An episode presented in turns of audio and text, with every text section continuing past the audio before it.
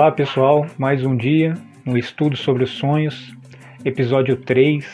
Uh, como a gente já tinha iniciado antes, né? Estamos falando sobre a literatura do Freud. E uh, para quem não se inscreveu no canal, se inscrevam. Para entender melhor nossa jornada sobre os sonhos, busque desde o episódio 0, né? Para entender melhor. E vamos lá. No episódio anterior, a gente falou do que? Dos materiais dos sonhos, a memória nos sonhos. Então, é, a gente falou sobre é, qual que é o material que forma o sonho. E dentro disso tinham vários teóricos, e aí chegou Freud com uma conclusão, né? que era o que? Tinha um que, que falava que era sobre a infância, né? então um dos materiais do sonho era quando a gente era criança, então essas informações ficavam gravadas e no futuro a gente poderia sonhar com algum desses elementos mesmo depois da passagem de muitos anos de vida. Né? O 2, é, a gente falava sobre as experiências passadas, né, que teve muita carga emocional, então poderia fazer com que a gente também é, sonhasse né, com esse elemento, independente do tempo que se passe, que era o caso daquele rapaz que sonhou com o nome de uma planta, né? E o sonho, ele foi sonhar, ele viu essa planta 16 anos antes, né? E também que todos os nossos sonhos, é, ele é guardado em algo que hoje se chama memória de longo prazo, né, que em algumas teorias se usa esse termo, né, que é o que? A memória que vai sendo guardada e sedimentada dentro do organismo. Né? E como que se acessa esses sonhos do passado, né, ou esses elementos através do sonho do passado, acontecia como? A gente tinha uma experiência nova que tinha algum elemento compatível com aquele elemento do passado, ou da infância, né, ou de dias atrás.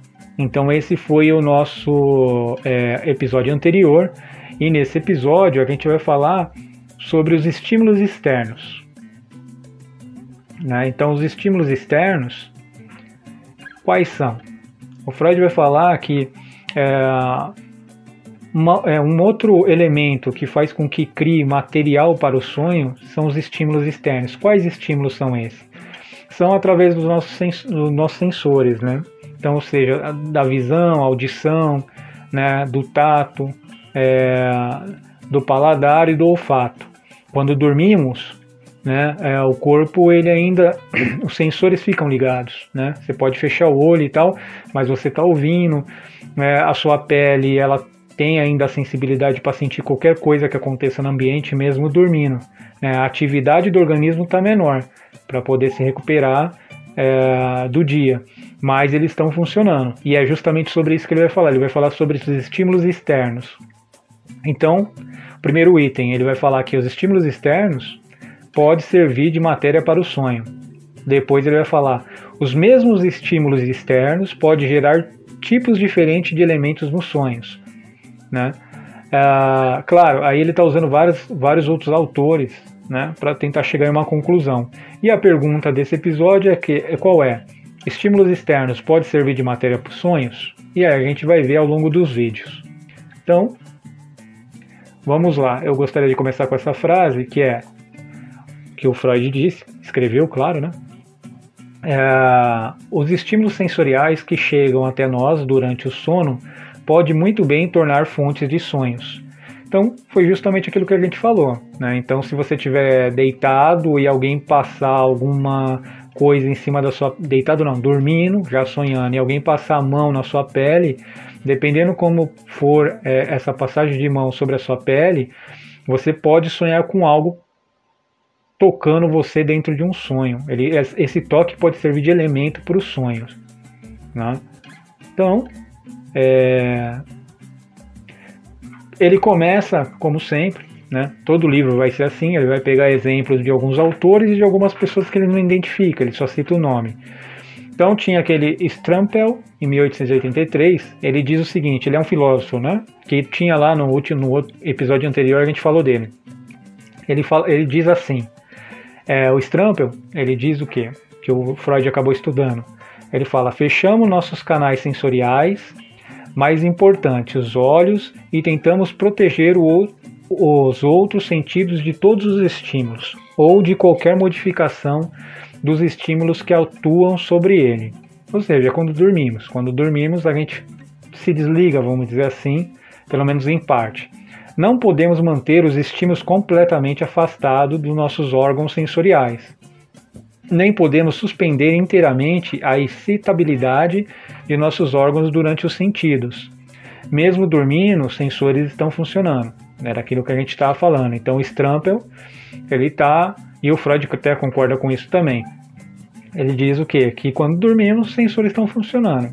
Tem gente que dorme de olho aberto, provavelmente pode alguma imagem aparecer nos olhos ou no sonho quando ele está dormindo. Né? Eu já conheci pessoas que dormem de olho aberto. Né? E ele pega outra pessoa, que é o Jensen, e esse Jensen, que ele acabou estudando, ele diz o seguinte: todo ruído indistintamente percebido provoca imagens é, oníricas né, ou dos sonhos correspondentes. Uma trovoada nos situa, nos situa em meio a uma batalha. O cantar de um galho pode se transmutar-se no grito de terror de um homem. O ranger de uma porta pode produzir um sonho com ladrões. Então é justamente isso, né? O Jason também concorda com o Strampel, que é o que? Você está dormindo, a porta teve um rangido, você pode sonhar com ladrão por causa do som que seu organismo é, acabou absorvendo durante o seu é, sono. Né? E ele continua: se os lençóis da cama caírem durante a noite, talvez sonhemos que estamos andando nus de um lado para o outro, ou então caindo na água.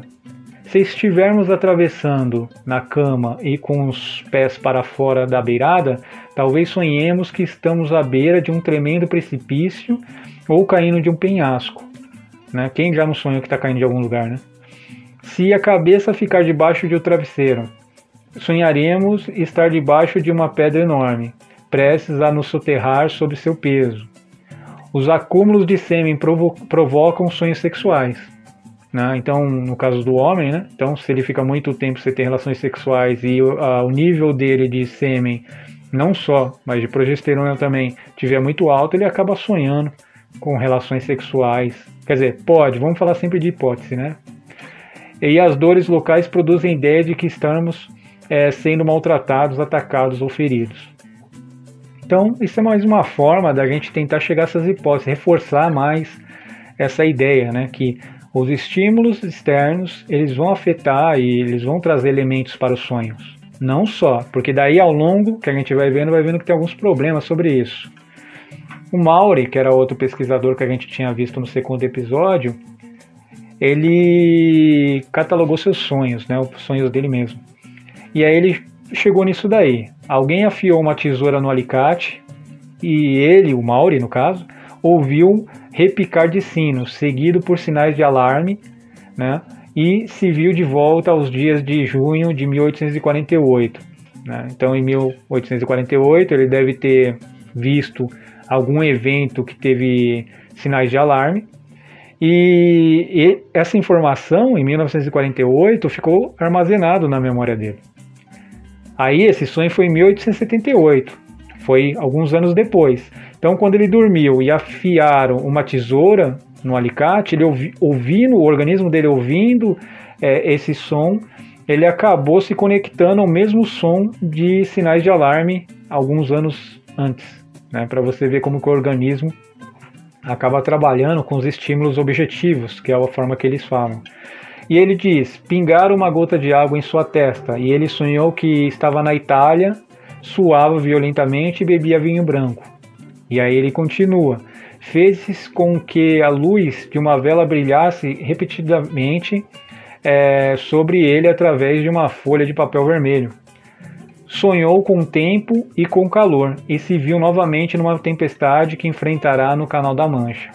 Né? Então você vê, é, se ele não teve no Canal da Mancha, que pode ter acontecido, ele pode ter lido ou escutado alguma história sobre tal.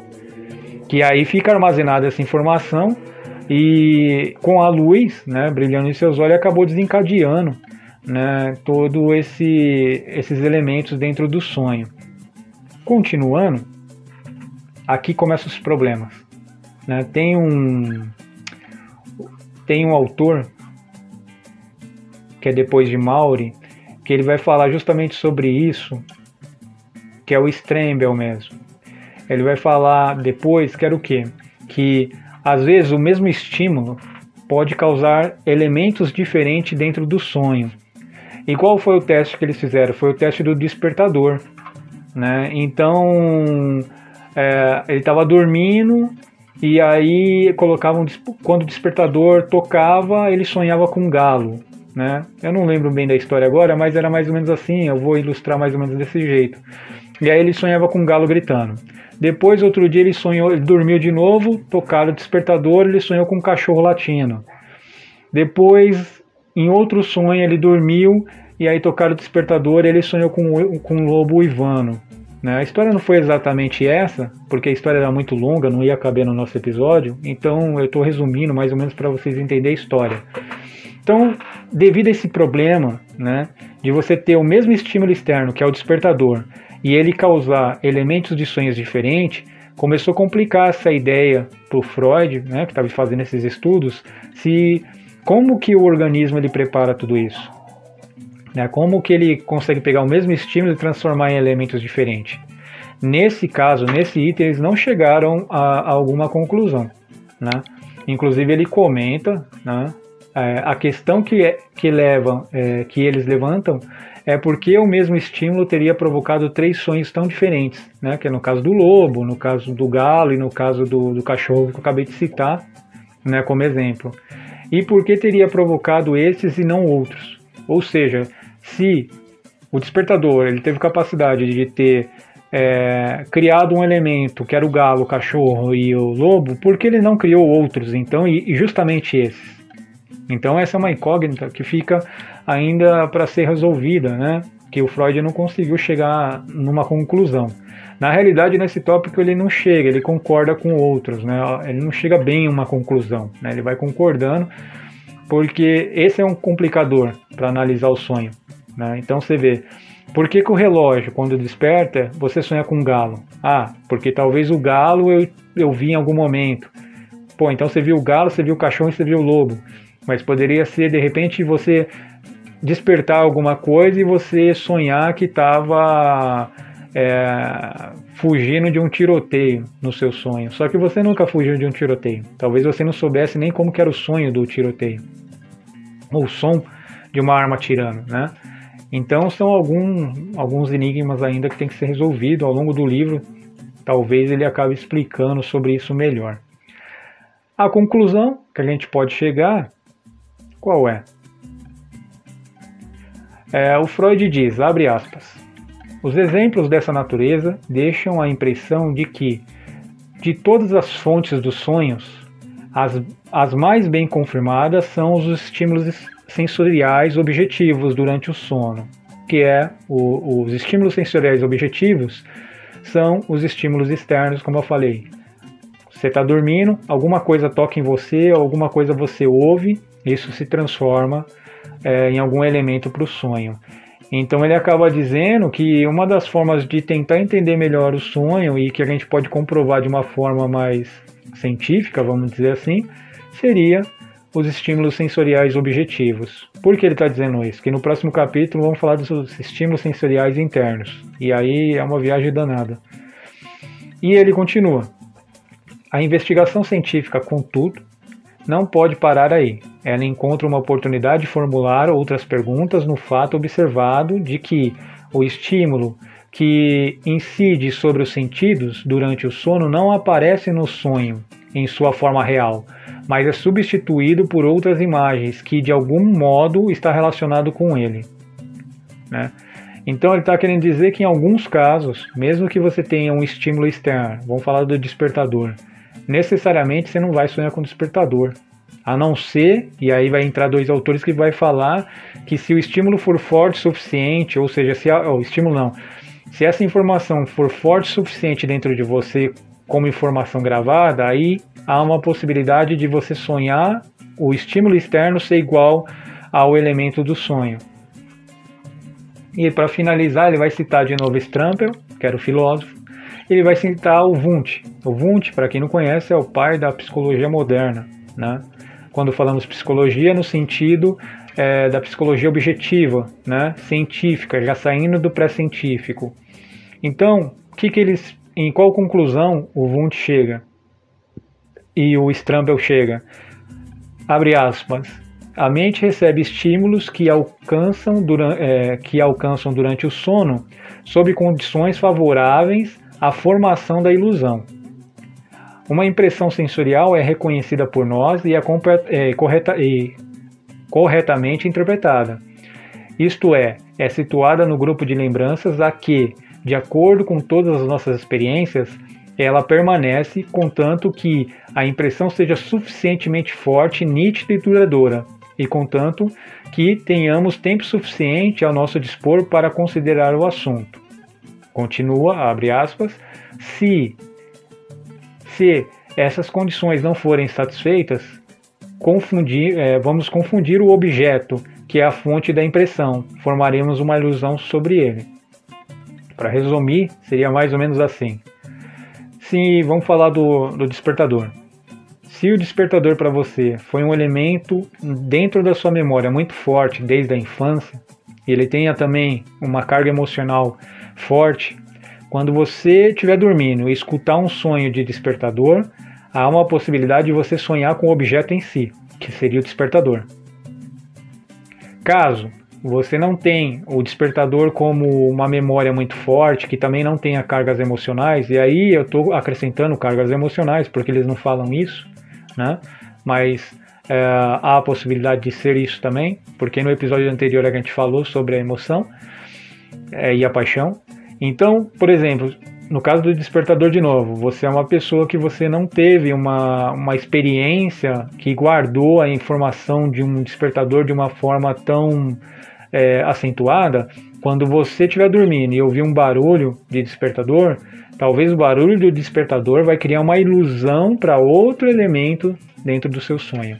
Aí pode ser um galo cantando, pode ser um cachorro, pode ser um tiro, pode ser qualquer coisa. Né? Tem um exemplo interessante para finalizar, é quando o cara fala que ele estava.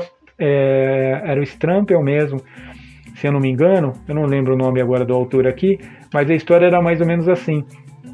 Ele falava que estava indo para uma guilhotina e aí ele sentiu a cabeça dele sendo cortada. Mas quando ele acordou, é, na realidade, a parte de trás da cama dele, quer dizer, onde fica próximo ao apoio da cabeça, perto do travesseiro, caiu.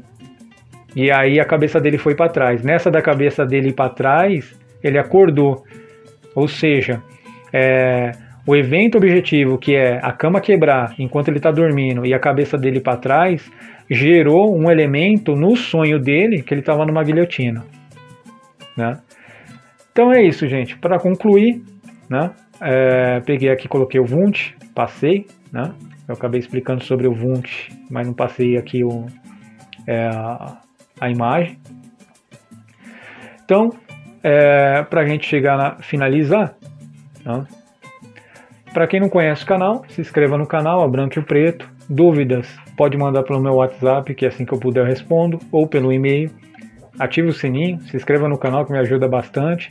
Espero que estejam gostando dos vídeos. Até mais!